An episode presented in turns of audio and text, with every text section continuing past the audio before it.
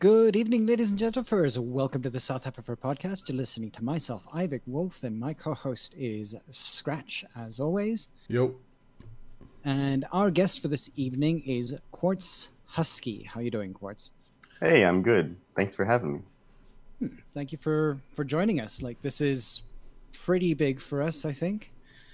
Mm-hmm. Um, but yeah, so like for the people who may not necessarily know you as well, um, maybe just give us give us a small explanation as to who you are and, and what you do. Um, so I, I guess I'm a, a, a, lot of different things. Uh, mm-hmm. So uh, for one, I'm I'm a YouTuber, um, and I make various different styles of, of content. But I would say the main thing that I'm known for is making um, some more analytical content, specifically on like demographics in the fandom. Mm-hmm. Uh, so, uh, with this specific approach to like the statistical statistical aspect of it.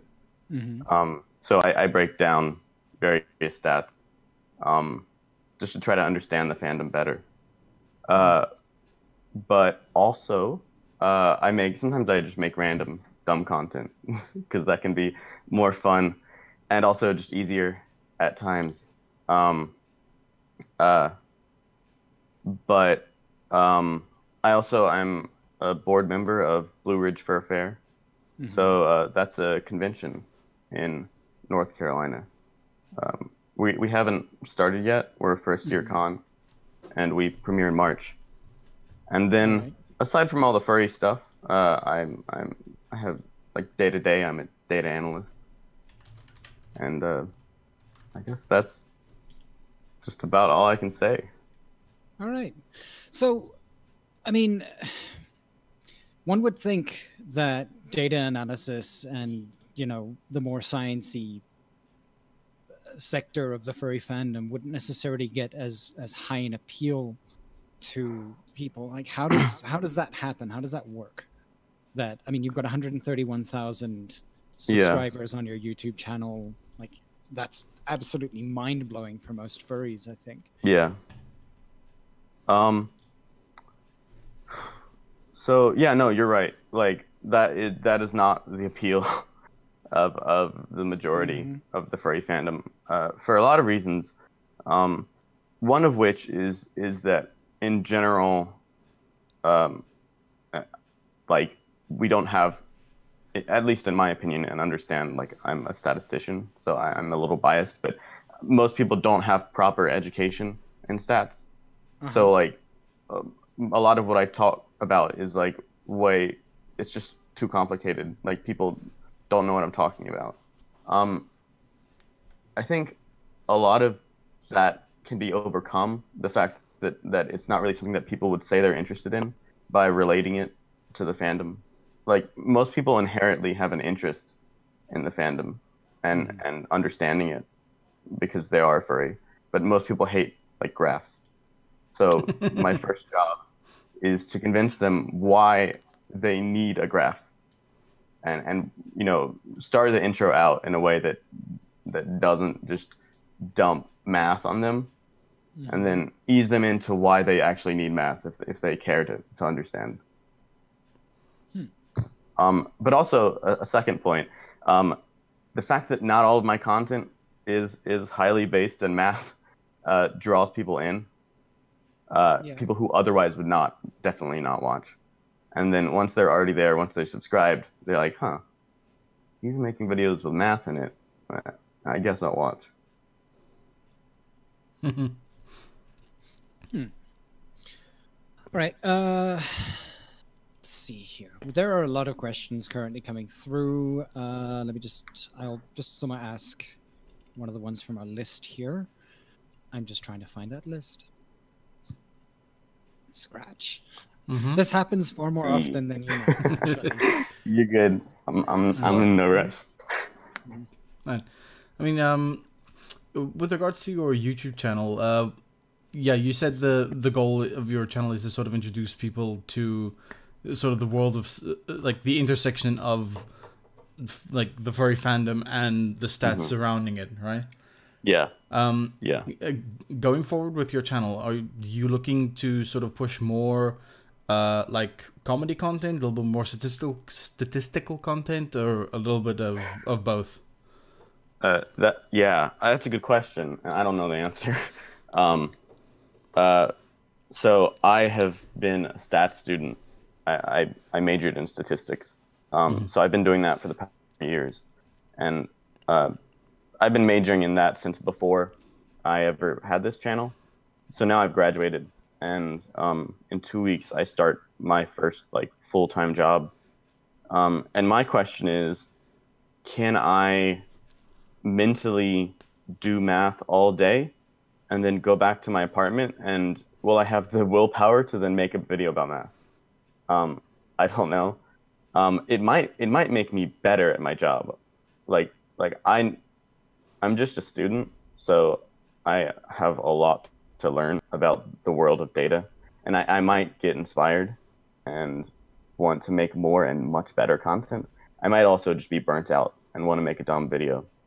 Um, and and I've also thought about making videos on data that's not related to the furry fandom, um, and then just having the furry channel be for just fun, dumb videos that I want to make. All right, awesome.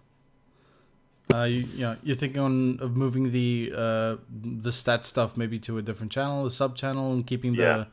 Okay. Maybe we'll we'll see. All right. So I mean, like when it when it comes to the like, and we're, we're going to talk about stats for for a bit mm-hmm. longer like i mean there are other sort of people or groups out there as well uh, i know that there's there's a furry research group um, that exists as well. Yeah. Like, do you sort of uh, draw data from them as well? Um, yeah. How how, do, how exactly do you gather your statistics? Um, I I primarily use other sources because um, I feel like it's hard for me to gather data on furries because I think that how am I supposed to sample? Like, how am I supposed to survey people? my audience is uh, I don't think my audience is exactly the same as the average furry. Um, so I tend to use their data, uh, but also because they are very experienced with surveying, and I trust their abilities to do that more than me. Uh, my job really is is not to to create data or to find data as much as it is to understand the data in a way that that draws meaningful conclusions from it. Um, and but yeah, no, I, I love those sources, and I, I wish more people talked about those sources, uh, specifically the, well, all of them really. Um, my my problem is that so much of of what we talk about when we talk about demographics in the fandom is unsourced, um, and we kind of just make things up. Like I don't know how else to put it. Uh, so when people talk about any any type of demographic. Like I hear people all the time say things like, uh, "Let me give you an example." Uh, that that like 75% of furries are gay, exclusively gay. Like I just don't know what to say. That's just like not true.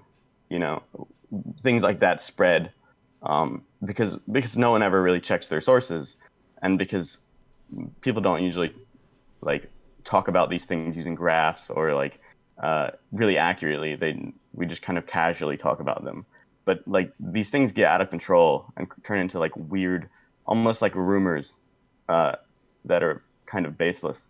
Um, so certainly, I, I like these sources because I think they provide some scientific backing for all of these statements we make about demographics.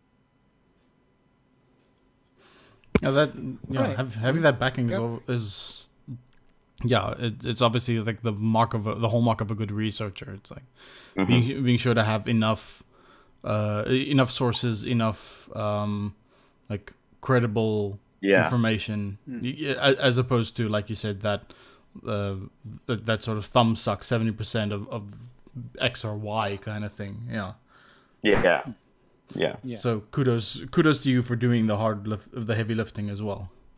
Yeah, and, but also like kudos to them because they do a lot of the really boring stuff, like sampling people at Anthrocon. I, you know, they, they just sit there with, with surveys. Um, so I Yeah, appreciate that now- too. You know. Yeah. I mean, uh, yeah, go. No, no, no. I was just Um, agreeing. Sure. So, uh, one of our listeners here does have a question. Uh, Yeah. Golden Saber asks, uh, "How do you stay calm while making videos?" Calm. Yeah. Um, I don't know. I guess it's not. I don't really get nervous because there's no audience. Hmm. Um, though I, I can kind of see how I can see how you'd be nervous. It it is like a form of public speaking, even though, Yeah. um, even though no one's here alone in a room with a camera. Uh, yeah, I think really it's just doing it again and again and again. Like I don't know how else to put it. Um, and it's really apparent that my charisma has, has gotten so much better since doing Mhm. YouTube. Uh, like I, I, I just sound nervous in the beginning, and, and I stumble over my words. Um, and I've even had people like my parents. They they come to me. They're like, "You speak so much more clearly, and and fluidly." Uh, Which is interesting because these are not furries. Um, uh, I just think that that doing it again and again and again and then staring, you know, I edit my clips and I see stutters and, and mistakes that I make when I talk. Um, that helps improve that and it just makes me less nervous in general. All right. Uh, that's actually pretty good. Um, so, click that in the general chat. So, uh, asks or says that they saw your video, and since we're gonna, we'll, we'll lead directly into this. Uh, saw the video that you posted on BRFF uh, 2020. Has Yeah. it gotten a lot of attention so far? Uh, what exactly? Maybe, maybe just walk us through what BRFF is. Um, so we are a fur care, a fur con in uh, the Carolinas. Um, so oof, it's hard to. I, I'm not sure what else to say, but I also have 10 million things I want to say. um, uh, we didn't have a Furcon, or at least we didn't have an active Furcon. Uh, uh, and the, the only other Furcon was on hiatus. Um, Yeah. uh, so we wanted we I found it sad that, that there was nothing I could do at least that year um, w- within my region because like there's there's 15 million people in, in the part of the country I'm from the Carolinas um, so it felt kind of ridiculous that there's no con um, so it wasn't actually I wasn't actually the one who started it it was it was a number of people um, a number of board members from Asheville started this thing, um, and they did some of the, the most challenging work, the the the paperwork in the beginning, um, and then I joined later on. So I don't want to take credit for all. I'm also one board member. I'm not the con chair, so um, I feel like I'm rambling. Um, No worries. But yeah, what was what was the? I guess the original question is what it was. Um, Yeah. yeah, it's just a it's a con in the Carolinas, and we start in March. It's in the mountains in Asheville. All right. Uh, like, what what's your initial um, group or like group numbers that you're possibly looking at for the convention? Yeah, uh, so that's really hard to know. Yeah. I'm sure I'm sure you two know. Like X number of people pre-register, right? Mm. Mhm. And then and then people who didn't pre-register show up. Um, uh, if anyone's listening and thinking about going to BRFF, it helps a lot if you pre-register. Mhm. Um, so we don't know. Uh, a, a local con had uh, about hundred people pre-register, and then Mhm. 600 people showed up. Oh damn. So we have Oh. 200 people pre-registered right now. Yeah. Uh, so I don't know what that means. I'm gonna get like four to 800, uh, maybe four. I don't know. But what we also know is we have um we look at our hotels, and a ton of people, way more people have like booked hotels. There's way more people who have hotel rooms than there are people pre-registered. Oof. Um, so that I don't know. I I say four to six hundred, but some other board members say like eight hundred. Uh, I have literally no idea. Um, I just hope we can prepare prepare the right amount. You know. Yeah.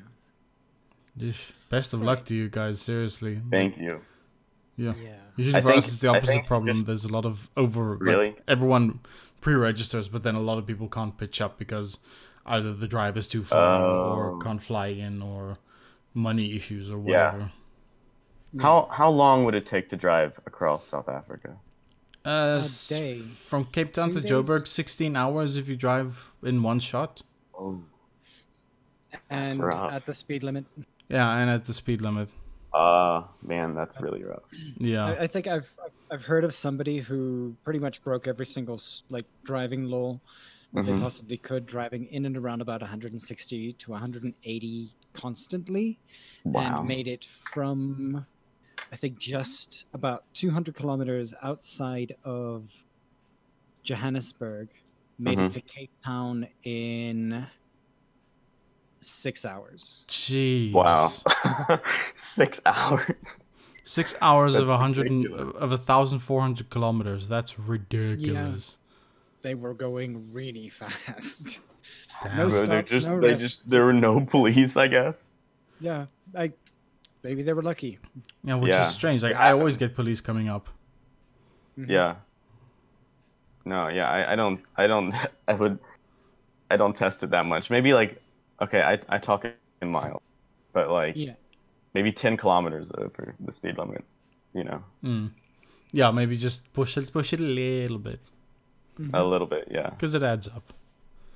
Yeah. Yeah. I mean what what's the speed limit like there?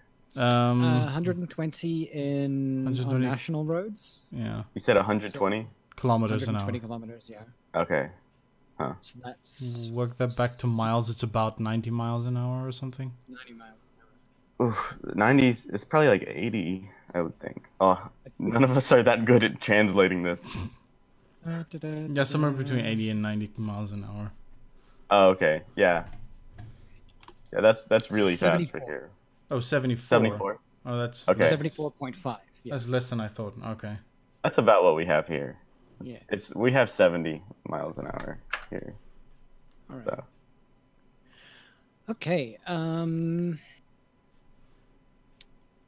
Sure.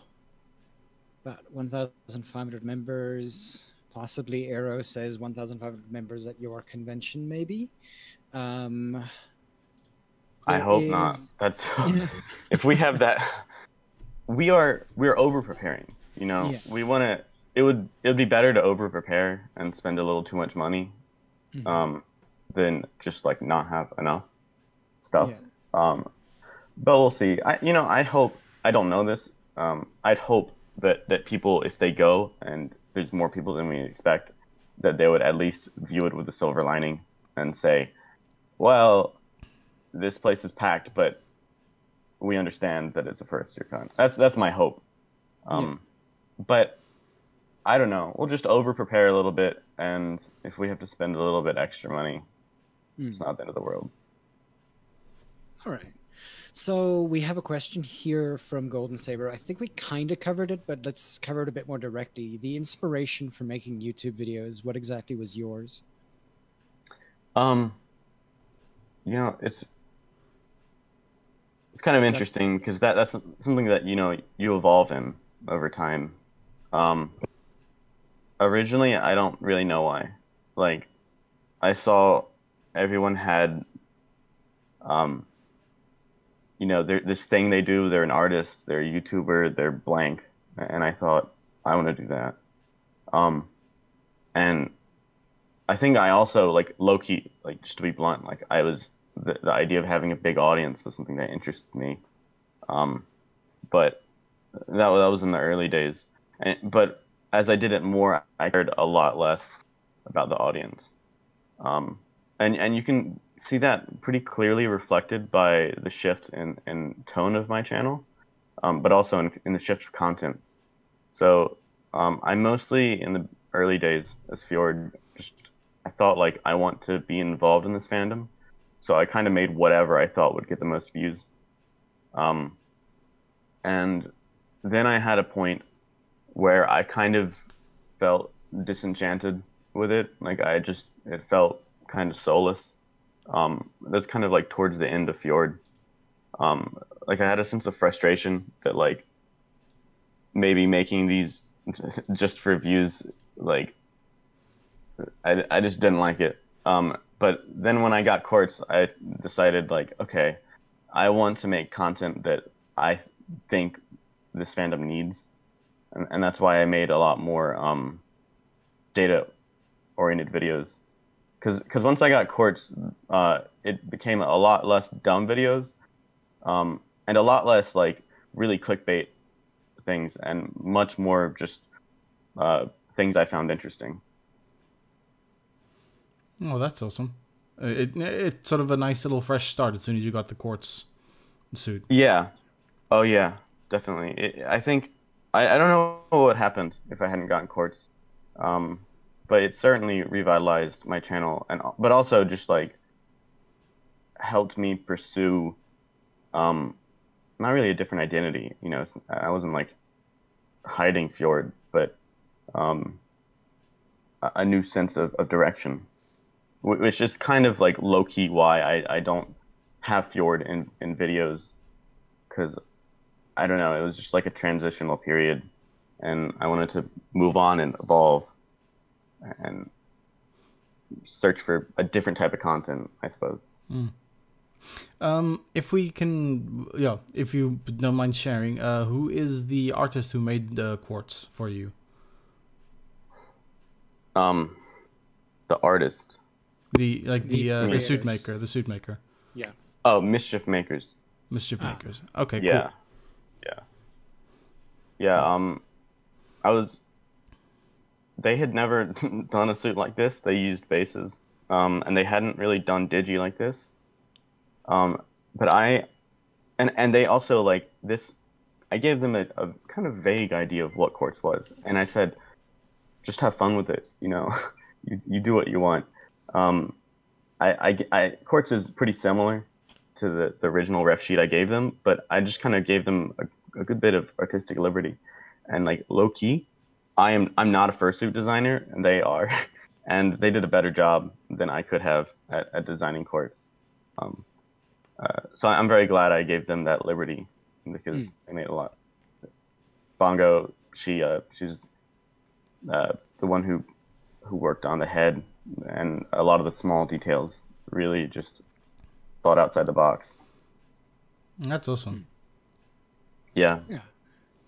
So uh, another question from chat here. Nax Bat asks or states they're a high schooler about to start a semester of stats.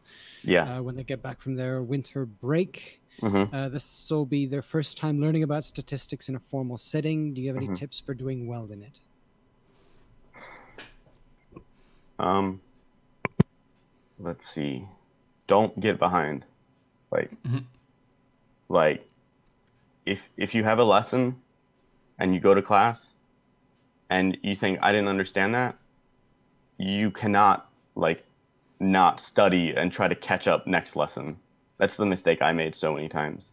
Like it's not like so like if you if you mess up in like history class, you you know whatever you go back in the next day and you'll pick up and you might have like missed a, a, a, day of history class but you know you'll learn that what you when you come back the next day you'll learn that content. But like if you miss a day of stats class or math class and then you try to come back the next day it's just building on what you you missed before. And you'll keep like digging this giant hole for yourself. Uh, so yeah i would recommend just keeping ahead on it and and even like maybe reading a little bit before the class itself starts Mm. Yeah, the same with the yeah, same with the method I did when I was at university. Yeah. It's like you can't you can't fall behind. Like it's building on fundamentals day after day. If you fall behind, yeah. you are in trouble. So just it's miserable. Yeah, yeah. just try and try and keep up. Yeah. Do your best yeah. to keep up. Yeah. Um, mm-hmm. I can I I need to go for like a minute. Uh, I'll sure. be right back. Okay. Okay. We'll, Sorry we'll about that. Dumb, we'll do okay. the dumb dumb stream. Okay, cool. I'll be right back. Cool. right. Um, yeah, so that is the Quartz Mm-hmm. here on stream. We're busy doing filler seconds. Quartz to come back within the next minute. Hope you're all having a uh, good evening. So if you do still have any questions in chat, you can obviously type them there. We've been answering or uh, putting them up as we get them as we go through them. It might take us a while to get through to the questions that we sort of need to. Uh, we do have questions that were submitted to us ahead of time, so it's it's.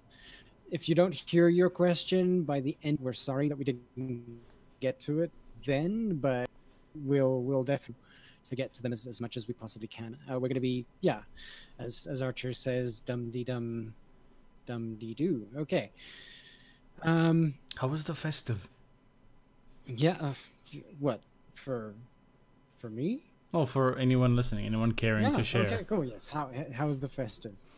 Yeah. Um. How was the festive for you, Ivic? slow, quiet. I don't like being off from work all of a sudden That's because weird. I have to sit. I have to sit at home and do absolutely nothing for goodness knows how long. It hurts my soul. Hello, I am back. Hello. Welcome. Yeah. I, I the worst thing is is that I can't not do anything, so I've been literally stalking every single Twitch streamer I can find. Well done. Yeah. That's a productive Yeah. use of your time.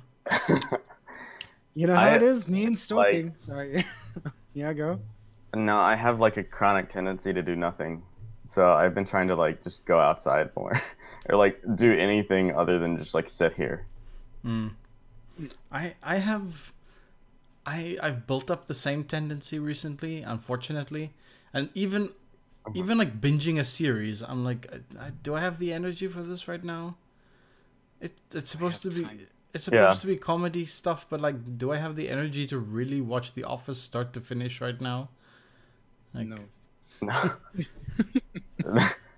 it's it's bad that things like like literally playing a video game I'm like, wow, this is productive because the alternative is like staring at my phone.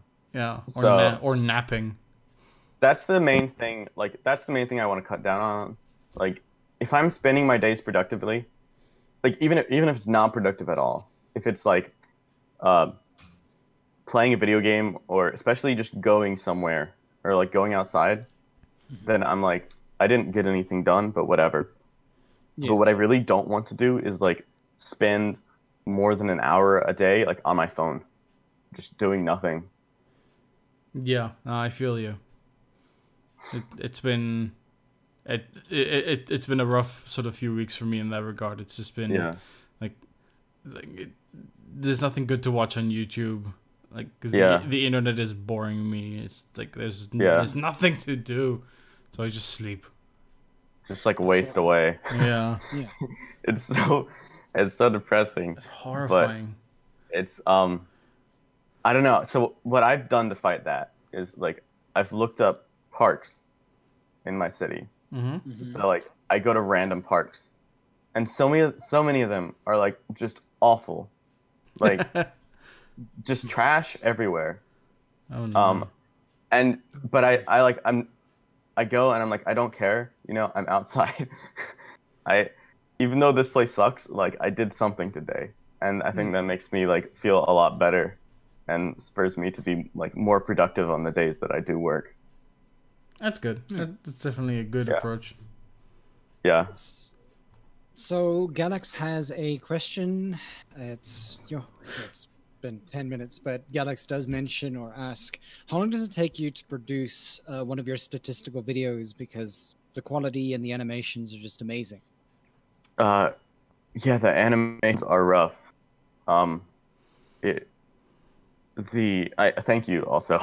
Um yeah, um if I'm working really hard, like really really hard, um pretty much every day, it's like a week. Oof. Um it I don't think people understand. like people this is what I don't I don't mind the time. I do, but whatever. But what what does actually get under my skin a little bit, and not many things do, but I, I will admit that one thing that does get under my skin is um the like lack of awareness how long some of the videos take. Uh, so I'll spend hundreds of hours on, on a video, uh, animating primarily, like the the After Effects stuff. So I'll use After Effects to animate graphs and maps, and then Yeah. someone will like leave a comment like, "Wow, cool. Hope you can get another video out in the next few days." And I'm like, "What? "Do you think I make them this fast?"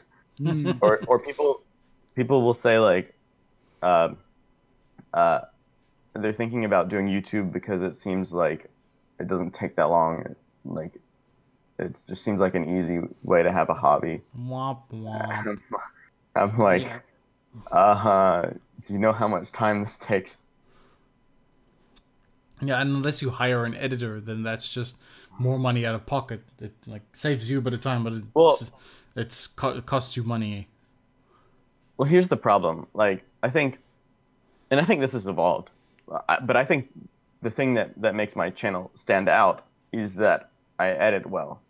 Mhm. Um, so the the concept of hiring an editor is like destroying my my my forte. You know, um, maybe I could maybe hire an editor um, to do some of the more mundane stuff.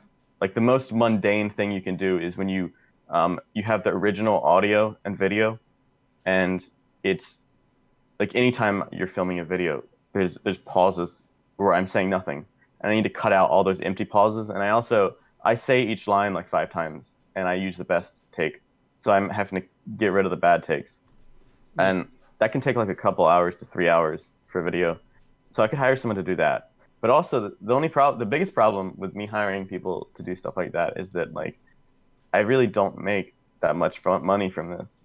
I like people see my subscriber count and think, "Oh, that guy must be loaded."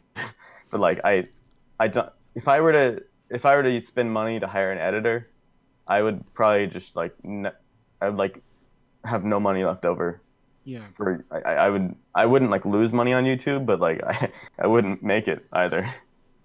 But I mean, and like maybe just talk us through this because as far as Yeah. I know, again, like the, the the whole YouTube thing sort of works on algorithm and algorithmic based like Mhm. content. So within the first two weeks of a particular video, this has to happen, this has to happen, and that's when you maximize the amount of money that you sort of can get out of it. And especially with something like maths, which, as as we can sort of clearly hear, is a passion project to you Mhm. um, it makes it a little bit difficult to sort of come up with that sort of balance, doesn't it? This this idea that on one hand, like creating content over short periods of time, as much as you possibly can, Mhm. is more monetarily stable. Yeah. Whereas making something that requires time, effort, uh, passion, it it, it the, the the two things don't Yeah. add up. No, definitely. Like, uh, and it, it's not just it's not just that that. So for one, you mentioned like making a bunch of like okay videos. You get ads on all of them. You get viewership, but also like I don't know how to put it. I I don't feel like I feel like a lot of people, uh, they don't really care if it's like well done they just want to see something because they're on their phones at 1 a.m. Like, so why put a ton of effort into making an amazing video when you could pump out three that are all like okay? Hmm. Uh, And that is probably like the biggest existential crisis I face as a YouTuber. Um, uh, and and some people might say that that like you know learning After Effects was a bad thing for my channel. Uh, this is something I, I think about all the time uh, because it meant that my videos got better, but I made less. Um, and you know it, it makes you less viable. Um, there's no right answer to that, I Yeah. guess. I mean, uh, yo, that's that is tough, and I mean, like, I think uh, it's it's not just furries that suffer from that. It's it's pretty much No, almost no, everybody yeah. in the YouTube community. I've I've heard it being spoken about almost Mhm. left, right, and center. It's it seems Yeah. to be like the main focus a large amount of the time now, Yeah. and like, I don't know, like there's there's probably not much that YouTube could do to fix that, or do you think that there are things that they can do to sort of maximize maximize input and output like balancing? Um, there are things you could YouTube could do to fix that. I think that it's fundamentally against the the um the goals of YouTube. Mm. So like, um, and I, I try not to sound like too conspiracy theory about any any of this. Um, I, I think that that YouTube could invest, could essentially focus attention towards creators who create polished content that is well done. Um, or they could focus on people who just create a lot of content. Um, and I think I'm trying to figure out how to word this, so bear with me. But I think YouTube doesn't care as much about having a lot of really polished content um, because that makes them less money. Uh, what what they would rather have is um, a, people uploading just constantly, um, because I think their their audience is like just kind of binging videos. Um, I think a lot of people who watch YouTube are not really sitting down and are like, I want to watch the best content today, like the most professional. Yeah. I think that they're and only and only of five of them. Only the five best things today. Yeah. Yeah. See, Yeah, YouTube yeah. could here. Okay, you're that's that's what I'm trying to say, right? Like YouTube could focus everything and and create a small amount of good videos that would satisfy s- someone for like 15 minutes and give them 15 minutes of good quality content, and then that person would leave. Um, but YouTube does not care about like customer satisfaction so much as they care about customer engagement. Um, or, or attention. yeah, because in a larger sense, you're not the customer; you're the product. Um, the customer is the advertiser, and they want to create a product that's not necessarily satis- satisfied. They just want to create a product that's like low key, kind of addicted. Um, because an addicted viewer is is great for an advertiser because they're going to view like 20 ads. They're going to sit there for like four hours on their phone and just keep watching videos. Um, Yeah. and, and that tendency creates an environment where I think um, subpar content is made in mass, Mm. if, if that all makes sense. It definitely Yeah. does, unfortunately. Yeah. And that's mean, not like- just YouTube, that's that's a lot of social media Yeah. sites. Yeah. Like you could you could pretty much like if you can slap on like a, a bit of glitter onto something and it looks professional irrespective of Mhm. what the person is saying, how the person is saying it, it Yeah. can it, it will at some point inevitably generate some form of viewership. I mean, Yeah. it's it's it's one of the things that say Scratch and I sort of constantly deal with is the fact that like we give hour and a half interviews in full, uncut as it goes, with whoever's willing to join us on podcast. Um, like yes, it could be easier somewhere else, but the thing is, is that like it's it's just the chosen medium for us at this point because at at the end of the day, the intention isn't necessarily to get a mass viewership. The intention Mhm. is to get information out there. If somebody finds the person that we're talking to interesting, Yeah. and not many people have spoken to them, for instance, mm-hmm. like 10 to 1 in the furry community like we've spoken to a whole slew of different people there's an hour and a half on on people who just like if you search for their names in other places and things like Mhm. that i think sometimes ours would be the only content you'd find Yeah. and it's in depth or at least as in depth as it can get depending on Yeah. the medium and like an hour and a half at times is not enough time Yeah. No. So it's it's all out there. So it all depends. Like, but speaking about something like that, and especially with the idea of popularity, Yeah. um, I'm just going to segue into a question while Mhm. while we're here. Erogene asks, um, considering furry as a topic, what subtopics within this topic have you found to be the most popular? Um, let's see. Uh, one thing, it, it depends on which site you're talking about. So the most popular thing is like just uh, some of my most popular videos are just chaos. Mhm. Like, uh, like um, 15 fursuiters, one room is my most viewed video, and that video is like garbage, kind of. It's garbage, but like it's not actually bad. um, if that makes sense. Uh, but as far as like discussion topics in videos, uh, low key, and this this is something that makes me sad. But a lot of the things that have gotten the most views are just things that are like controversial or complainy. Mm. Like if I complain about something, then people get really angry and like share it. Um, and it you know it spreads on. They're not necessarily angry with me, but they're like, yeah, this thing sucks. Let's Mm. all let's all complain about it, and they'll share it Dark everywhere. Um, and that's something I don't like. Like, I, because, especially maybe in the last year and a half, I've I've moved away from that. Like, I I don't I don't want to focus on on negative things all the time. I think like Yeah. that's just bad bad for mental health.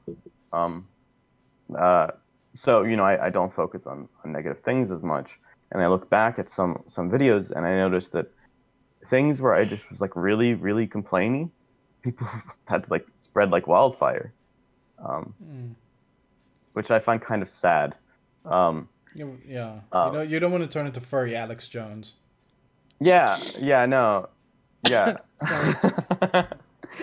um, but also discussion topics that are really basic. So, um, so if I talk about like something like how to buy a fursuit, so many people are interested because I think there's so many people who are like on the fringe and kind of interested, and some of those people, I'm not sure why. There's so many more people who are interested in things that are really basic within the fandom. Um, but yeah, that that type of stuff tends to do really well. All right. Uh, I, I missed this question about 26 minutes ago. Archer asked, uh, as a content creator, what has been the most difficult hurdle to overcome, and how did you do so? Um,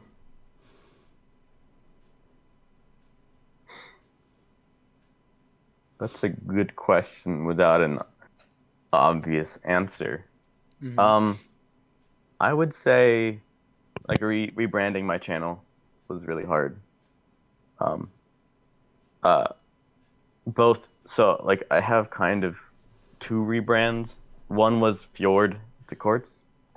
That was a very much like a physical rebrand. Like literally, my suit changed. Um, but also I had like more of an emotional rebrand point.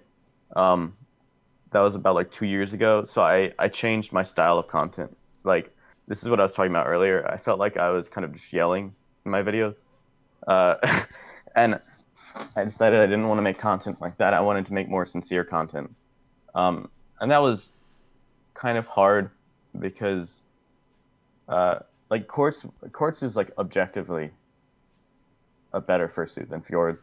So while some people complained, uh, most people were like, whatever, this is fine. Um, but people were like confused as they wanted me to rant about something, and I just didn't want to rant anymore, and I, I found that to be hard. Um, but I, the only the only way to get through that was just to not care. It's a good way of looking at it. Like Yeah. it- Yeah. it's it's for the health of your channel and your own mental health to a degree. So Yeah, yeah. yeah, Sorry. you're good. Uh, um. Oh, okay. That was a question for me on a different channel. Uh, no, I was. Oh yeah? Uh, I was. Yeah. you want to? An- uh, you can answer a question if you want. Go for it. No, no, no, no, no, absolutely not. okay. yeah it's just um but yes so speaking of like some of your older uh, videos there's a question here about fjord how happy are you with your old fjord videos or do you just see it as a thing of the past That's a great question. Um, and not in there's like no obvious answer. Um, I look back and I like cringe a little bit. I'm like, oh. Um, and the ones where I the ones I really don't like are the complaining a lot. Um, Mhm. though I think almost like those videos were you know, I was complaining so ridiculously that it was kind of like a joke. so I don't even hate him that much. Like I was just kind of like screaming, uh, but uh, I I value the content I made, and and I I think it helped people and entertained people. Um, I would not make it the same way again, uh, but I I don't feel the need to like burn all of my past just because I felt like I would do things differently now. I I the more time I get, especially like uh, the more time since I changed to Quartz, the more I kind of respect what I did in the past. Um, and also the more different I am from that content. But I still like, I'm proud of, of that content that I made, even if I yeah. don't agree with all of it. So I mean, and with with that sort of movement, I mean, you've been doing this for for four-ish years now. Wow, uh, that makes me that makes me feel weird. no one's ever said that to me, but now I'm like, wow, four years. Jeez. Yeah, I mean, like, what's it? Your, at least the first one that I see here is yeah. three years old. No, you're right. Yeah, you're September 11th. Oddly. I know. I I know. um, that people. yeah.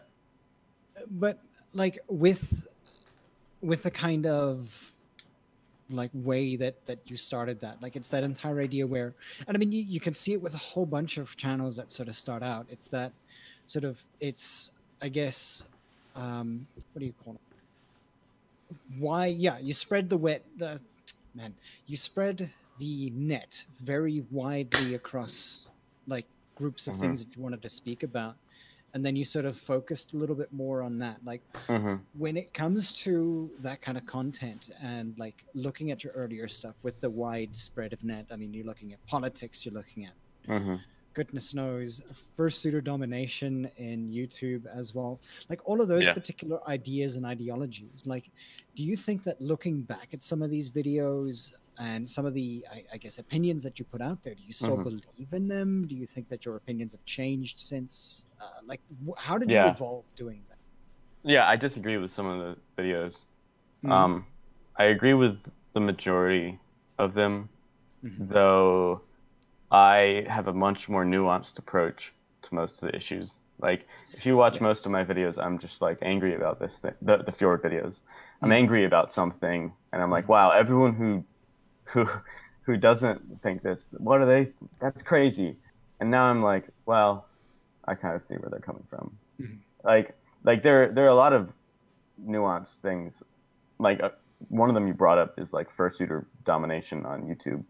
Mm-hmm. and like these days i would say like yeah that's true and that's kind of bad. But also like what i can't blame people for looking at nice suits you know like I, so so I kind of see both sides to a lot of these issues now. Also, a lot of these issues I would just never talk about. Yeah. Like like I don't want to talk about politics anymore. I don't. Well, I, I hardly talked about them, but um, I I don't touch things like that. Do you do you think that? And I mean, again, three years not necessarily the longest time, but mm-hmm. like with the last three years of I think furry media both being a lot more publicly accessible mm-hmm. um, mm-hmm. on the one hand, and then on the other with I guess a large amount of different content creators are out there. If you're looking at something like uh, something that I've been talking about quite a lot recently with Twitch, for instance, uh, there's so many like large communities that are beginning to rally behind a particular streamer, things like that. Do you think mm-hmm. that we're becoming a little bit more nuanced in the way that we approach content creation? How so? Like expressing our like what do you mean yeah in, in the way that we express ourselves that we're able to instead of again maybe just shouting at the void um, yeah. rather coming up with a more nuanced approach yeah um i don't think that um, though I'm not sure. Like, it's really hard to, to break down my own biases with this. Um, I think that when I log into like Twitter or something, I see very unnuanced opinions, like ridiculously unnuanced. Um, and same same goes for YouTube. Um, I think that I changed in that sense and grew, but I don't necessarily think that the fandom changed with me. Um, uh, for me, like, I, I took like a mild break. I didn't like take a break from the fandom, but I took a break from social media. And then when I came back, I was like, y'all are just yelling a lot. And I guess I kind of realized that I was doing that too. But I, I don't really get the sense that the fandom has changed much in that sense. But y'all might disagree. What, what do y'all think about that? I mean, like again, and uh, I've been mentioning that I've been on Twitch quite often. Yeah. I, I have a lot of free time right now, so I, I tend to watch streamers quite often, and it Yeah. seems like the way that streamers approach their product, and I guess that's one way to say it, and I, I hate the term, but Yeah. because you're because you're technically selling yourself you've created yourself as a product you've created yourself as a particular voice within a particular fandom you've got 120 people goodness knows 70 people Mhm. people or 20 people 10 join your stream or watch your video and at the end of the day whether somebody watches it to fruition is extremely important especially on Mhm. youtube you need to have the 80 to 90% completion rate which is why we'll never get there and i'm okay with that Yeah. um, but like that entire thing and especially when you're limited in, in many Mhm. senses and i'm saying that you specifically um, you have at best five minute videos six minute videos Yeah. it's hardly enough time to really get into the meat of things Yeah. how do you how do you feel about sort of being limited like that Um, I don't know. That's a good question. The bigger limit limiting factor is not like a sense that YouTube has its limits on like how long I should make a video. For me, the bigger limiting factor is that um, uh, my editing. Like, I just can't edit a 10 minute video that's like edited to like golden perfection with animated charts and maps. That's just too long. Um, I would actually counter what you said. I would say that Yeah. that at times YouTube overly, and this might have changed, um, but that YouTube overly emphasizes making long content. Oh, it it incentivizes it too much because you're often rewarded. And and I don't know, like YouTube's kind of a black box. Its algorithm, no one really knows what's going on.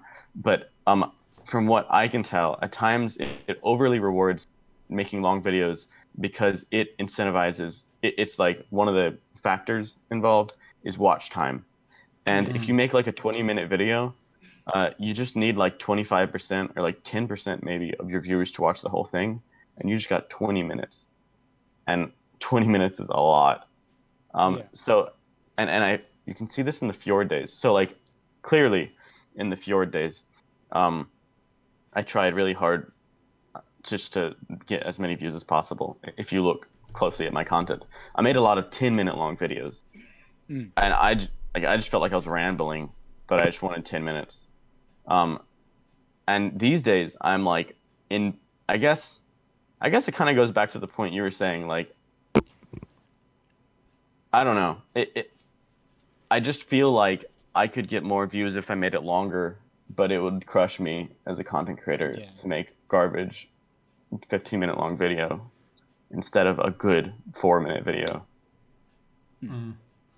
Uh, yeah, that sort of go, the same counts for um, like the animation scene on YouTube or anything that really requires a lot of Yeah. Like off-camera work. Like the animation scene on YouTube's kind of Yeah.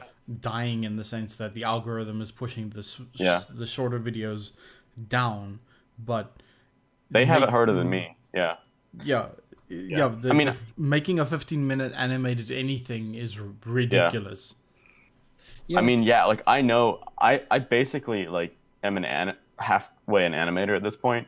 Like hmm. a lot of my videos, my ones, it's like animating maps and maps. Um, yet what they deal with is much harder because they're animating like literally the entire thing. Yeah. Um, they have it really bad. Hmm. I mean, and but then again, and uh, I guess uh, one of the one of the sort of saving graces in many senses is that idea of of using things like Um, goodness, I've just I've lost it. I've seen it now, and then I forgot what the bloody thing's name is. But um, like you have sites out there that allow people to support their creators. Um, Patreon. Patreon. Yeah. Thank you. So, and I mean, like you've you've obviously got a Patreon as well. It was just used in chat as well. We've uh, posted. Yeah, we're we're by the way we're we're Yeah. literally posting links towards things, and your Okay. Ko-fi or yeah, wait, our Ko-fi is also Yeah. here. Those those kinds of things. Like, do you think that that's actually more useful to have like a little platform to put what you're doing, but then also state that people who want to be able to sponsor you directly can. Do Yeah. you think that that's a better uh, method of, of getting your content out? Uh, it'd be better if just both would pay me properly. Ah, You know. Um, Patreon's great though. Yeah, I mean, I I, I suck at Patreon. Like I I'm really bad at, at posting content, Mm. and and I think that like shoots me in the foot essentially because I lose so many patrons. Uh, I'm just really bad at keeping up with it. Um, uh, but even when like even if and I actually have my Patreon on hiatus right now because like starting work, like people aren't being billed because I'm I'm not making anything. Like I'm not posting anything on Patreon because like I just can't. Um. Uh. But what was I saying? Mm, mm. Um. Yeah. No. It would be better if like both Patreon and YouTube just worked right. Yeah. I guess. All right. Um, let me just look back at our list here. Uh, I think we've gone over that question. Uh, question about quartz: Why toony and not realistic? Um. I just like tuning. I don't know what to Okay. say. You know, Mhm. I I just think it looks cool. Okay. And yeah, and you said Yeah. uh, you said you gave the the uh, creators a lot of liberty as well with regards to that. Yeah. So it just came. I'm assuming it. Uh, they took the, the they took the major leap towards a toonier look than a more realistic look. Uh, all of their suits are pretty toony, so Ah, Okay, yeah, All right, so that's part of the creators' stamp, I suppose. yeah, yeah. I would say that. So I, wish I could give a. Sorry, go ahead. No, no, no, no. Go right ahead. I was saying I wish I could give a better answer for that. I guess there's not much to say. It's pretty simple. I just like tuning. And I mean that, that that's yeah. If if you put it down to preference, that's perfectly fine. I mean, like if you look at Yeah. something like uh, if if we have to look at that question, for instance, um, we can also correlate this to I believe it's Majira who has also recently had some form of what would you call it controversy, and I put this into massive air quotes. Like literally, people are asking about why uh, they changed their suit. Um, what was the point behind it and things like that and the the, Yeah. the answer is pretty much i like it so what's Yeah. your problem So yeah, Yeah, I don't. Yeah, I don't know what to say. Like, there's a lot of stuff like that with with YouTube. I think you end up becoming sort of a character rather than like a, a human being, and and people very much they're like, why was my character, my favorite character, was just changed? And it was like, no, dude, like, this is my persona. I'm a person. I'm Yeah. not like you get a haircut that's odd, and they're like, oh, my favorite character got a different haircut, and it's like, no, I'm a YouTuber. I'm not like like I got a haircut because like this is my head. it, it gets hot under these locks yeah. I don't know what to say. Yeah. People, yeah, and and a lot of those people are young, and I, you mm-hmm. know, I can't I can't blame someone who's like really young for making some of these misconceptions. yeah, but but still, it feels a little puerile to go like Markiplier got a haircut, unsubscribe. Oh yeah, no, it's weird. You, you know, I guess I just try not to worry about it anymore, and that's that's what YouTube I think has done for me. Um, you cannot be insecure on YouTube and also be mentally healthy. Like, and and that does not mean that all YouTubers learn this lesson because a lot of them don't, and you can tell they're like super insecure people. Um, because you have this ridiculous amount of critique of literally everything you do. Uh, people, for one, for some reason, feel like it's okay to critique like everything, but also it's just a lot of attention. Um, and a lot of people, a lot of YouTubers just act super insecure, but like for me, and that was me for a bit, but like pretty quickly I learned, and I, the more I did YouTube, the more I learned this lesson. Mm-hmm. In order to like really have self confidence, whether it's like your appearance, but also just like anything with like your fashion or uh, the content you make, or literally anything, you need to like for a second just not care about what they think. Uh, and I think YouTube's kind of taught me that lesson. Like having strangers on the internet tell me I should have gotten a different haircut, I guess taught me that like I should not care what strangers on the internet think about me. Hmm. Very well said. Yeah. Yeah, no. Thank you. Yeah. I mean, and again, like it, it's it's that entire idea of like being an influencer or considering yourself an. Do you like? Okay, first question: Do yeah. you consider yourself an influencer within the furry fandom? Uh, I don't like that word. Uh, yeah. but I don't like that word because most people who call themselves an influencer, like, have a big ego. I don't know how else to put it. No, perfectly fine. But but like, uh, there's nothing theoretically wrong with being an influencer, and like, so I, I guess technically I am, but I I also die a little bit inside when I say that because most people who I know who call themselves an influencer are kind of annoying. Mm. And because uh, because that sort of leads me to my my secondary point. People who do, I guess, they call it clout chasing now, isn't it? Yeah, yeah. Like uh, either on Twitter or wherever else they do it. Like this mm-hmm. entire, uh, like some people call it call out culture, anything like yeah. that. I'm not necessarily sure whether it is call out culture or not. I think call like, out culture is something yeah. separate from clout chasing. Because yeah. I mean, it depends on on whether it's it's something that is extremely problematic, and if people are saying like this person is doing something problematic, mm-hmm. then what they're kind of asking that person to do, and maybe this isn't something that isn't picked up on quite mm-hmm. often, mm-hmm. is that entire idea is is that if somebody calls out on something that is genuinely, I guess, against human nature. Mm-hmm. Let's call it that. Then they're kind of telling that person, you have the chance to respond to this. And a large amount of the time, you'll find people doubling down. Like, yeah. what do you think? What what what leads to that kind of mentality? Do you think?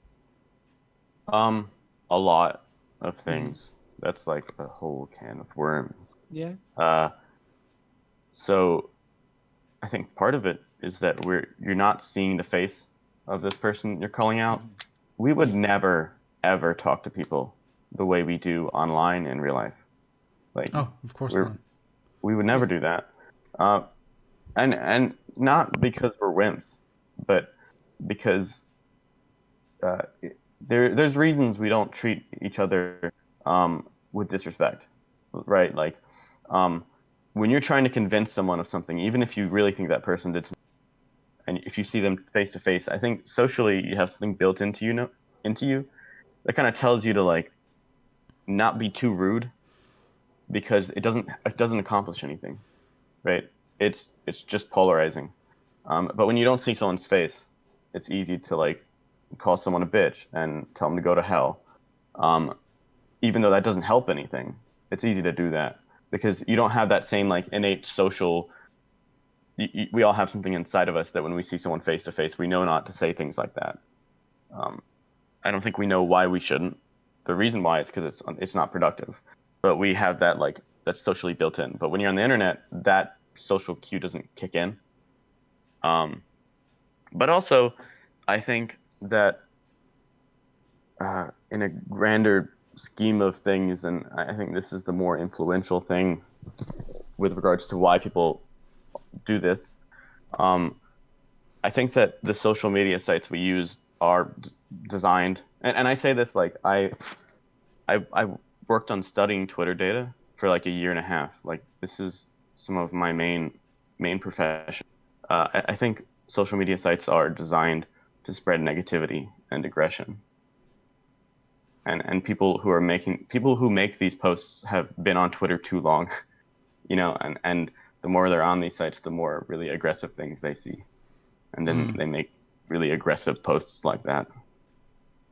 It is a bit of a bit of a negative feedback loop. That yeah, mm-hmm.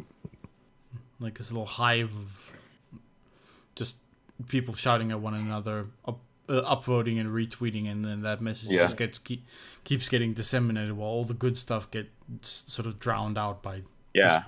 negative noise. Yeah. Well, like the the negative noise is um, it's powerful.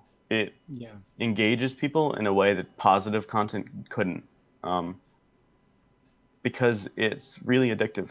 Mm. Like, uh, you you can look even from like a a, a scientific, a neurological standpoint. Uh, we we process most positive interactions in the prefrontal cortex, which is like the the front part of your brain. Mhm. Um, and we process most uh, negative and fear or anger based emotions in uh, the amygdala, which is like this tiny, tiny piece of your brain in the middle. Uh, and the amygdala is much more like tied to your fl- fight or flight responses.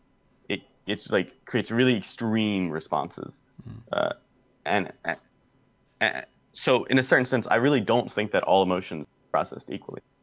I think fear is processed by a really crappy part of your brain that is You know, the, really, the stupid really- little lizard brain. yeah, yeah, yeah. Stupid. li It, it taps into the stupid lizard part of your brain, right?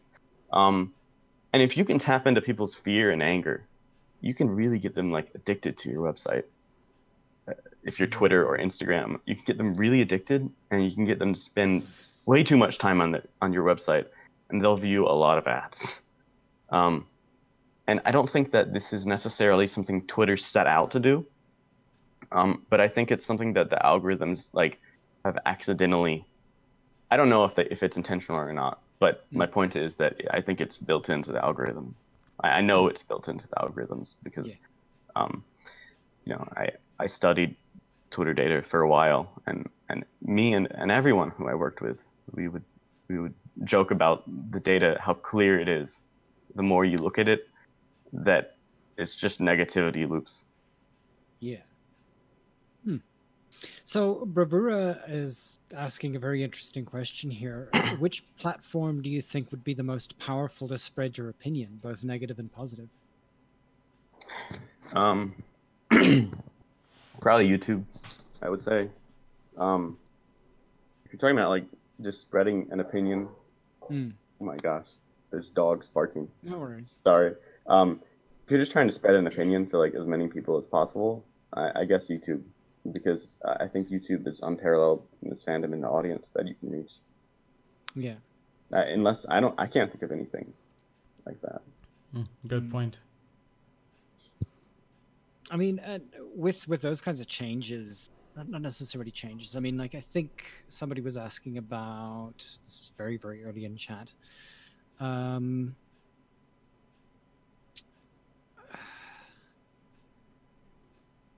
okay, we've asked that question. I I saw a question here that I know that I skipped because I thought that we might have covered it, but I'm not sure. Yeah, Um, you'd ask again. I'll, I'll, I'll maybe know whether or not you've asked it before. Yeah, no, it's not that one, but I think we asked about the inspiration, did we? Your inspiration, Inspiration towards making YouTube videos? Oh yeah, Okay. yeah, you did. Then hurdles.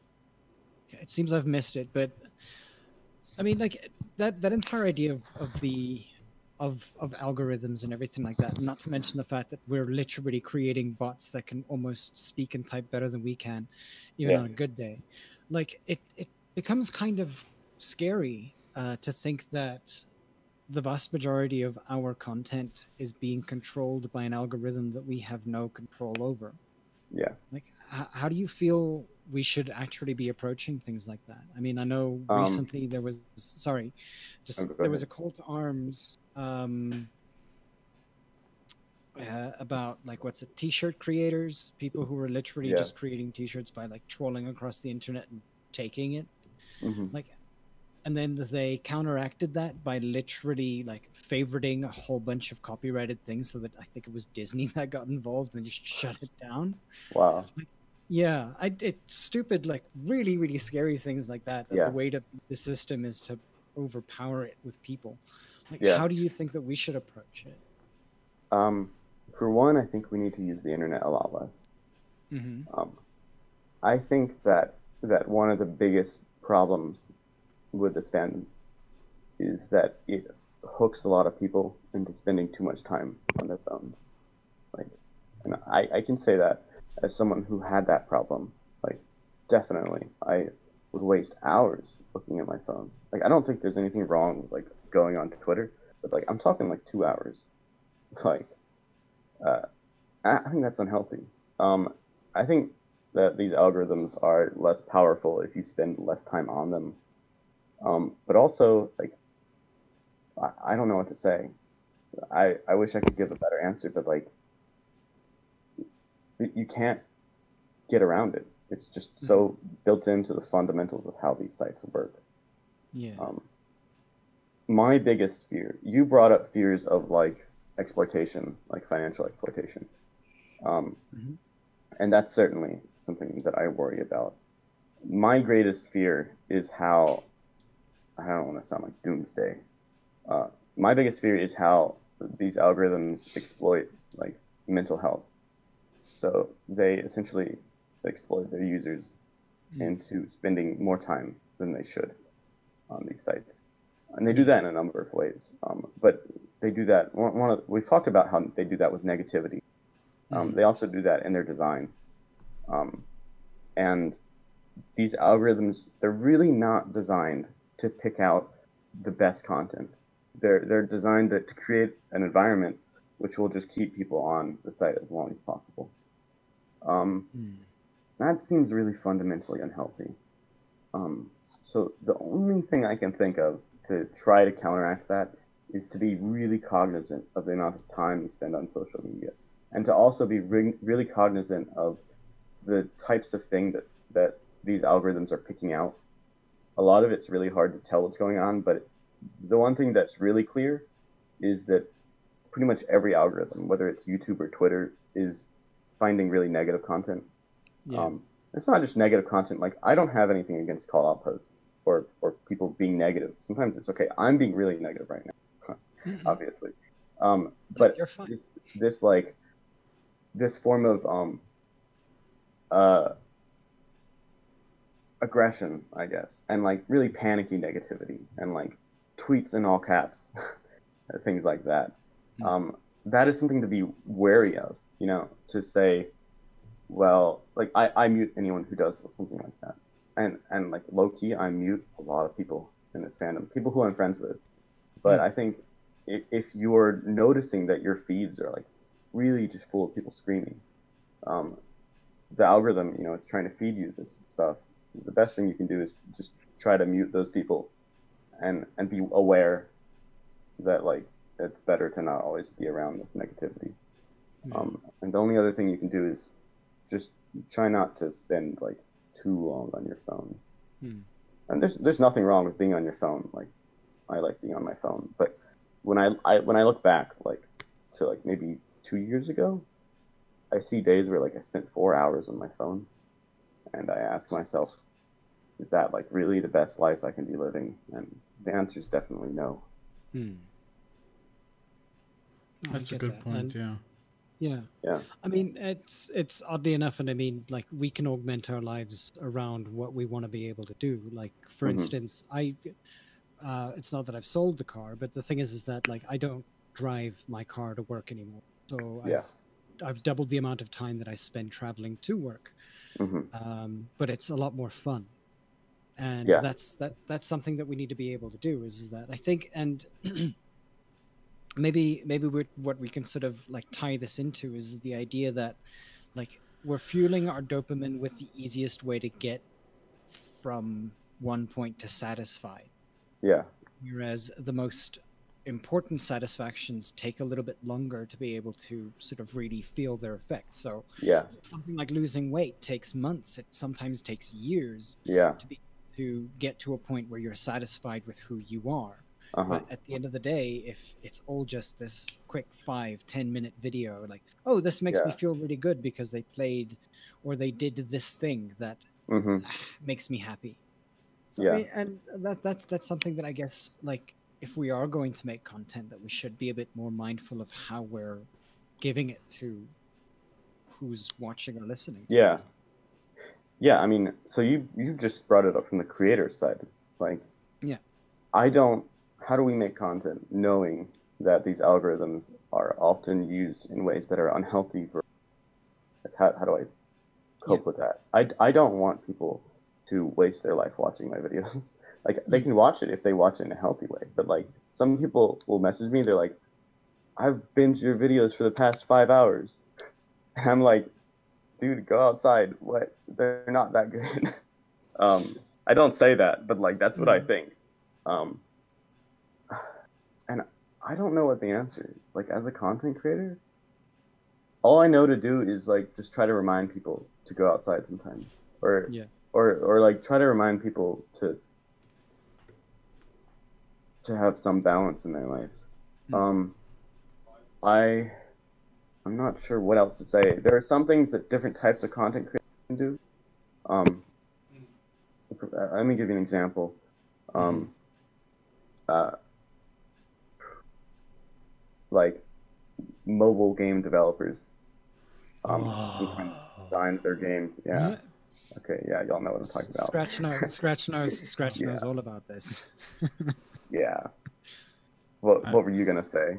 No, no, like, g- please continue talking. It's like I used to work in that space for a little bit, and it's just, Yeah.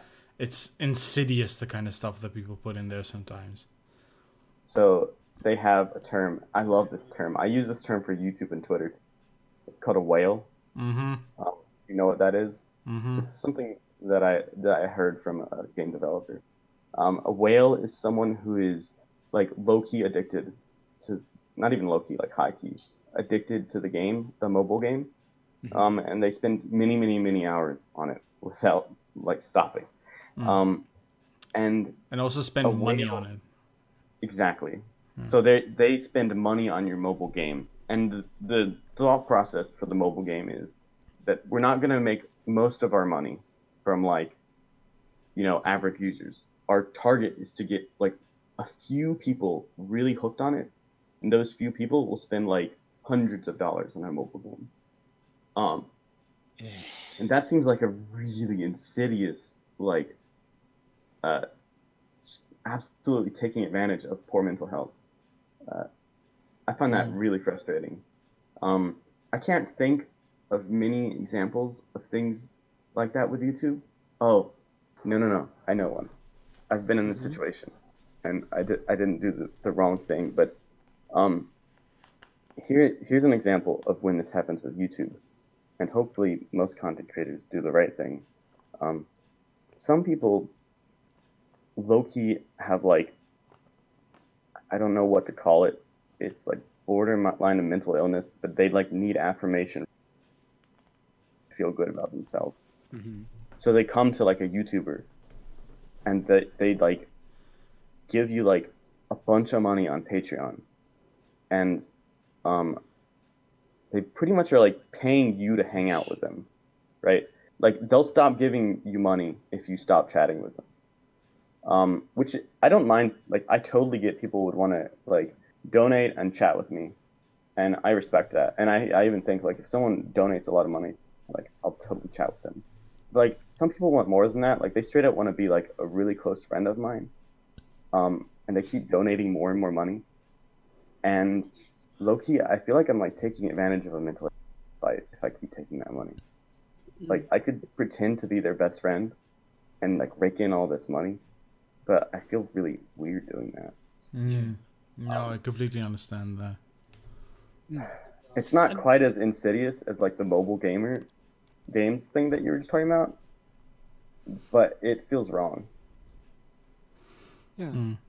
Definitely. So, um, oddly enough, this actually leads us into a question here by Bravura again.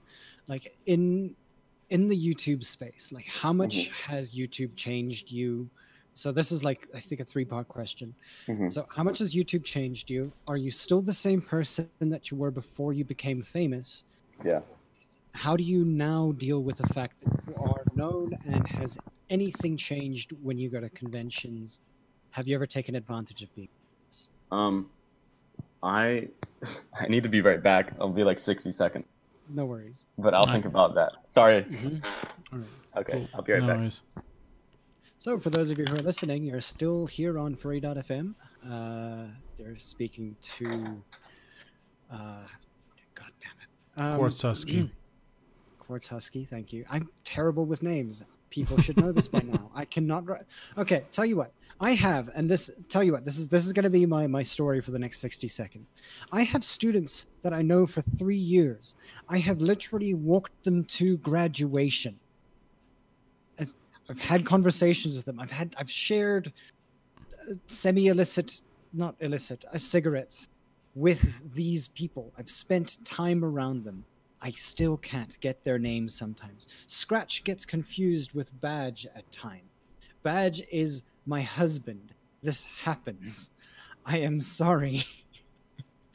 I have Loki at one point thought, and now I'm Loki as well. Um, I've actually thought that I had like Alzheimer's period of time, and then I realized that it was just major amounts of stress. Hello. Anyway, so Hi, I'm back. yes, would you like a Um, recap of your question? Yeah, that might be nice. Okay. So Bravura asks, how much has YouTube changed you? Yeah. Um, are you still the same person as to before you became famous? mhm. How do you now deal with the fact that you're known? Has anything changed when you go to cons? Have you ever taken advantage of being famous? Yeah. Okay. So that those are all really good questions. Mhm. I certainly try not to use the word famous to describe Uh-huh. myself because like No worries. uh, it just feels feels awkward. um, We think you're famous. thank you. I that's wonderful. um, uh, what was the first of those three? Okay. Are you still the same person you were before? Oh. And how Uh, has no. YouTube changed you if it did? Yes. I think I'm I'm fundamentally the same person, um, in like a lot of my core beliefs, and and things that I stand for. Um, I am much less insecure than I was before. Mhm. Like, um, I don't. I'm not gonna dive too much into like my personal life No. or self confidence, but I will say that like, you know, I I wanted affirmation. Anyone wants affirmation, um, and and YouTube in the beginning for me was very fulfilling in that sense because I, I felt insecure and here are thousands of people who are just like giving me constant applause. Um, and then it led to like a lot of a lot of insecurity because um, uh, inevitably there's going to be like one negative comment or something. Um, and then I guess I kind of came around to realizing that I really shouldn't worry as much about what other people think about me. Like my self confidence should not be based on something external, right? That's not self confidence. Self confidence is like that. That's something extremely internal, and that's something that you need to find by yourself. Yeah. Um, in that sense, while I think a lot of a lot of YouTubers, a lot, a lot, um, Mhm. get super insecure, and you can tell, like, you can tell that they they like crave attention. Um, a lot kind of learn a lesson from it. I guess I I feel sort of humbled by going through that, and I, I feel like in that sense, it's made me a, a much better person. Um, I hope. I'm sure there, I'm sure there's many ways I can grow in the future and things I'm going to look back, but and and think, oh, when I was 23, I was so dumb, I did X, Y, Z. But certainly now that I'm 23, looking back on the content I made when I was 19, and and the my insecurities, I, I feel like I've grown a lot in the past four years. Yeah. Um, it's also like really socially, like I felt so awkward. I don't know how to put it. Like I felt so awkward back then. Um, and like, uh, my my composure.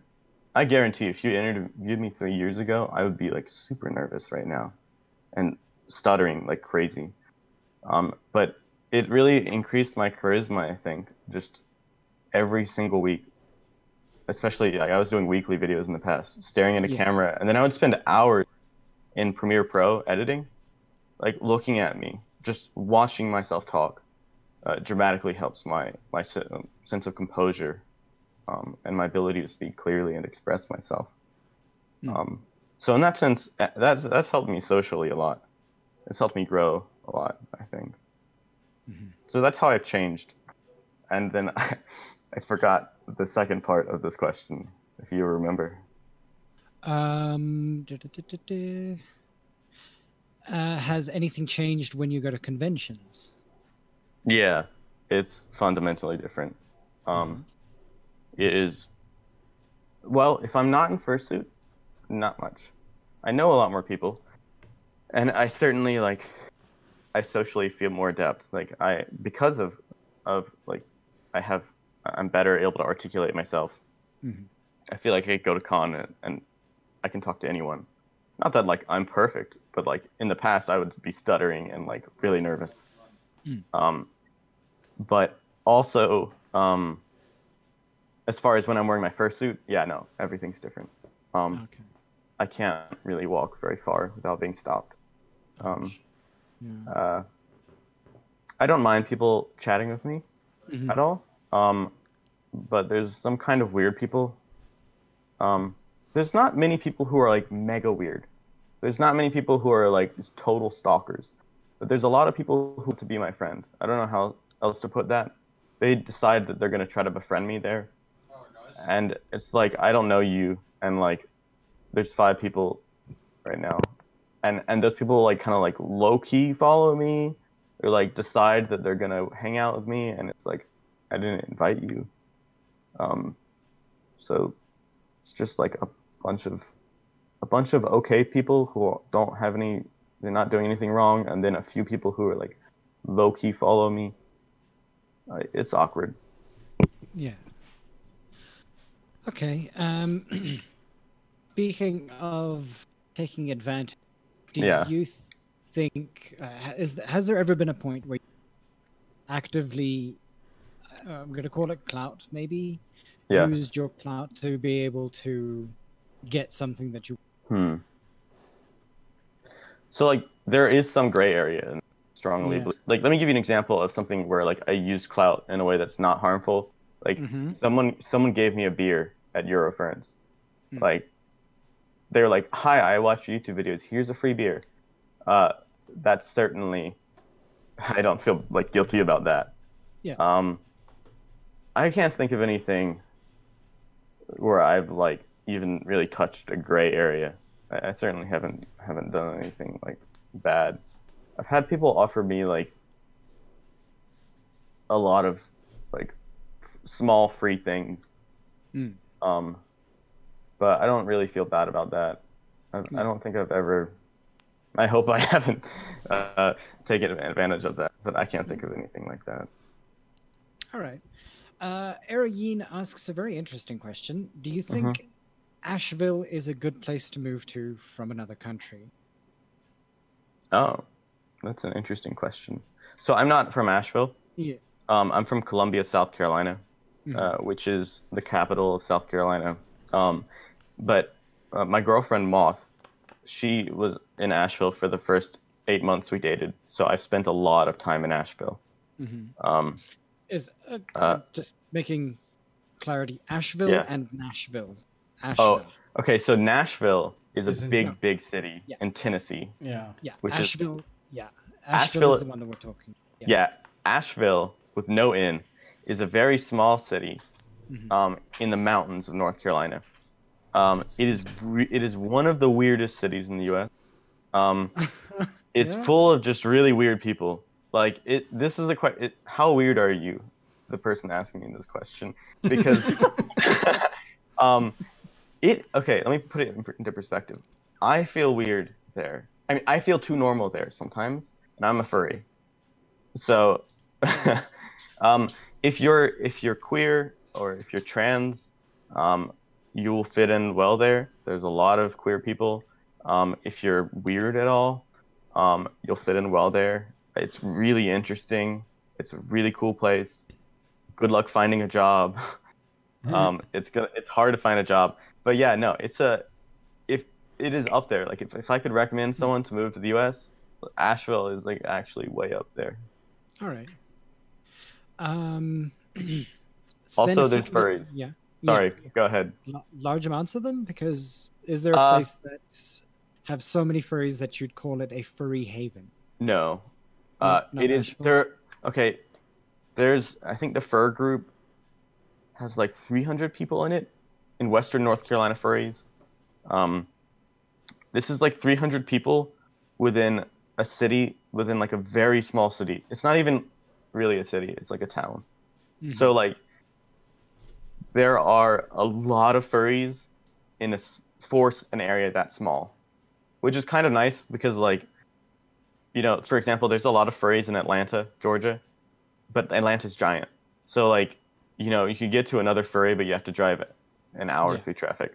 Asheville, like, this is a bunch of people in a really small area. Hmm. I mean that that sounds like Johannesburg to Pretoria kind of vibes because, like, the two cities are practically so close together that they can be considered a mega city almost. Really, Um, yeah, I mean, like literally, it almost uh, the entire province of Gauteng Mhm. is practically like two thirds those two cities at this point. It's wow. They- They've sprawled to such a point that they're touching one another. Like yeah, districts have been built between them. There's no proper dividing line kind of thing. yeah. Interesting. Yeah. So I mean, like it's it's it's little things like that where, like, the person may be in the same province that you are, and the province is like the smallest province in the country. It's just it still takes two to three hours to get to them. Yeah, Yeah. yeah. Um, I it's it's something that I I don't like about mega cities. I I kind of like a Yes. smaller-ish city for that reason. I would love to be able to go to a smaller city, but I'm kind of stuck here now. Yeah, yeah. Mm. So um, we are coming to the end of the hour and a half. Uh, one of the questions that I do want to ask, like for people who are looking to get into, um, I guess social, not not I don't think social media is the term, but let's say Yeah. I'm going to call it performance art for now. Yeah. Like, what would you what would you suggest, or like things that they should hang on? to? Like general advice or like what Yeah. should they do? Um General advice, and then maybe a little sort of more specific. Um, hmm. I would say my biggest thing is is try to think about um, content creation. If you're trying to like just get a following, so I talk I talk negatively about like clout chasing a lot. I don't Mhm. think there's necessarily something wrong with wanting to have a viewership. Um, I think that's a natural thing anyone wants. Um, if you're trying to like gain a following, and, and also I find it's really fulfilling when you find a niche that no one else explores, right? Because you'll feel more valuable when you know that you're the only person who does X Y Z, or you're one of very few people who do X Y Z. Mm. Um, and so try not to look at what other people are doing and just copy it, or do I like for example, I think that I really like making the data videos because no one else does it. And that also makes them do really well because no one else does it. So I'm the Mhm. like if you want to watch data videos on YouTube about the furry fandom, there's me and I maybe there's someone I don't know exists. If there is someone, s- please let me know because I'd be curious. But like, there's not much other than me. Um, that that's a big motivator for me, and it also makes it meaningful. Um, and it also I think helps me because you know, and and I'm talking about me, but like there are tons of content creators who who do the same thing as this, so they find like their niche. Um, but even if you don't do something like super unique, that's fine. Just um, make sure you're not like completely copying someone. You need your own style. All right. Uh, is my mic on? My mic is on. Okay. Yeah, uh, it is. Just yeah, I'm. I'm just um. Okay, Era Yin asks if you'll ever visit South Africa. Um, probably. Um, so I want to go to Africa. Um, I've thought about going to South Africa this year. Um, You can. that'd be cool. yeah. No, if you guys know how to help with that, that'd be nice. Yeah. Literally, both of us are Uh, like I'm con chair and Scratch Yeah. is. Uh, yeah. So we we can definitely help if you need help. yeah. No, please. I don't know what I'm doing. Like, I have no idea what I'm doing. I've never been to Africa, so, um, but yeah, no, y'all can hit me up if you want to help. But yeah, I would love, I'd love to go to South Africa. Um, I also really want to go to Botswana, and that's next. That's like next to it. So, so that Yeah. seems like, um, it'd be cool to go to both. I think I, I remember you mentioning this at some point. The Going idea to- of going to Botswana. Yeah, Yeah. Botswana's Yeah. pretty nice. Yeah. Yeah, I've heard really good things about it. Um, uh, I don't, I don't know if I would. I don't know if like it's hard. Is it? Would it be hard to get from Johannesburg to Botswana? Like, would I have to take another flight? If you want to take a bus, you probably shouldn't. That's what I was thinking. I'd, Yeah. I'd suggest a flight would probably be the, the easiest way, but it will be like significantly cheaper. Yeah, Uh, taking yeah, Yeah. taking a flight like connecting flights between uh, between the two countries should actually be relatively inexpensive in comparison to flying here from America. yeah, Yeah, definitely. But I wouldn't no, I, necessarily. um, Yeah, I wouldn't do road trip between the two countries. Yeah, yeah, yeah. No, I, I definitely. Also, I, um, my Rail? cousin lives in Mozambique, so, um, maybe I'll try to visit him. I would likely fly in Hmm. to Johannesburg or something like that first, but I know that uh, I'll see how all that had- goes. we we had, goodness knows, this was like a whole bunch of years back. This is actually, I Mhm. think it was before South Africa was was even a convention at the time. There was somebody who Mhm. came down and visited for like a couple of, almost like just a couple of hours. They were here for lunch. They were going to, I think it was Zimbabwe to take photos for referencing for their artwork. Yeah, And yeah, so there, there have been a, f- a couple of people who have made trips down here for things like that. But Yeah. yeah, beyond beyond that, like I mean, like again, the, the con's still pretty new, and whichever whichever one Mhm. is is most comfortable for the people coming down here, we're obviously going to try to accommodate. We're very accommodating people. yeah, But yeah, so like if you're ever considering coming down to South Africa, then find the best reasons, you know. yeah. No, no, yeah. I mean, I think I think one of the biggest selling points for visiting is more than just like it's not just the con, but it's like it's a new a new part of the world. Um, like I kind of realized like I like Europe, but I've been enough. Now Hmm. I want to see something new. Um, but yeah, yeah, I'm Yeah. I'm definitely looking into it. Yeah, Trace in chat is actually uh, one of the first who who last year, uh, no, this year's convention. I say last Yeah. year as though it was, la- but they uh, they do have 2019. yeah 2019 they Yeah. they have extensive uh, understanding of like what kind of things to do when to do them border passes and things like that so trace would Yeah. actually be good to chat to uh, Okay. if you want uh, like off stream we'll exchange details if it's necessary Oh yeah, definitely. That'd be Alright. cool. okay so um, i don't necessarily questions here in chat uh, bravura also states that if you need a lift uh, he can help Oh, that'd be cool. Yeah. From I mean, I Switzerland, I though. heard the. Con- from switzerland oh, uh, that's not very helpful. But they Well, are. thank you, they though. are considering coming through. Like I mean, it's more along the they idea could drive before- around, just Yeah. drive around Turkey, drive through Egypt, drive Yeah. all the way down. But Bravura actually, he's been coming to the convention. This will be the third time they'll be coming through. Fourth. Nice. time? This- Fourth. Yeah.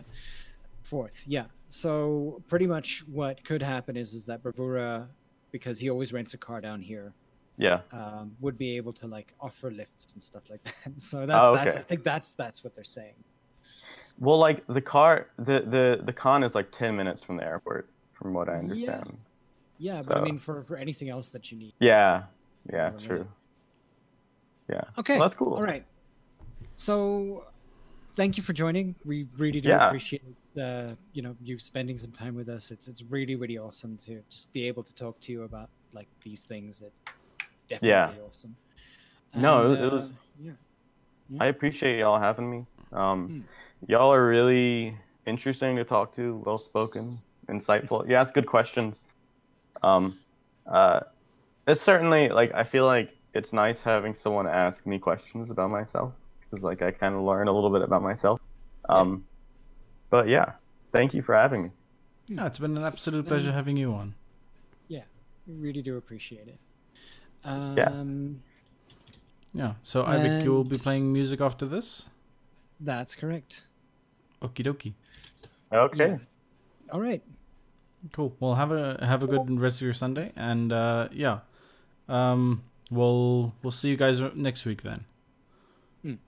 Cool. Yes. Next. Wait. Hold on. Next week we actually have a stream. Yes, we do. Uh, yes, we do. Uh, so for those of you who are still here, next week we are going to have another statistic-based um, furry. This wasn't planned, Ooh, uh, but uh, Tabo Meerkat. That's the person that I was thinking about the entire goddamn. Stream. that's right. Yes. Yeah, But yes. that's so next right. So next week, Tabo will be joining us uh, in stream the 5th of January.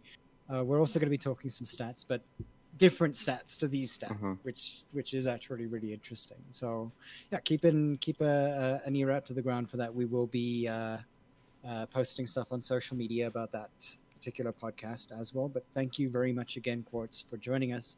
Yeah. Really do appreciate it. And uh, yeah, we'll be playing some music in the next 10, 15 minutes or so, all the way to midnight. All right. See you guys next week then. Have a good evening. See you guys next week. Cheers, cheers. Cheers.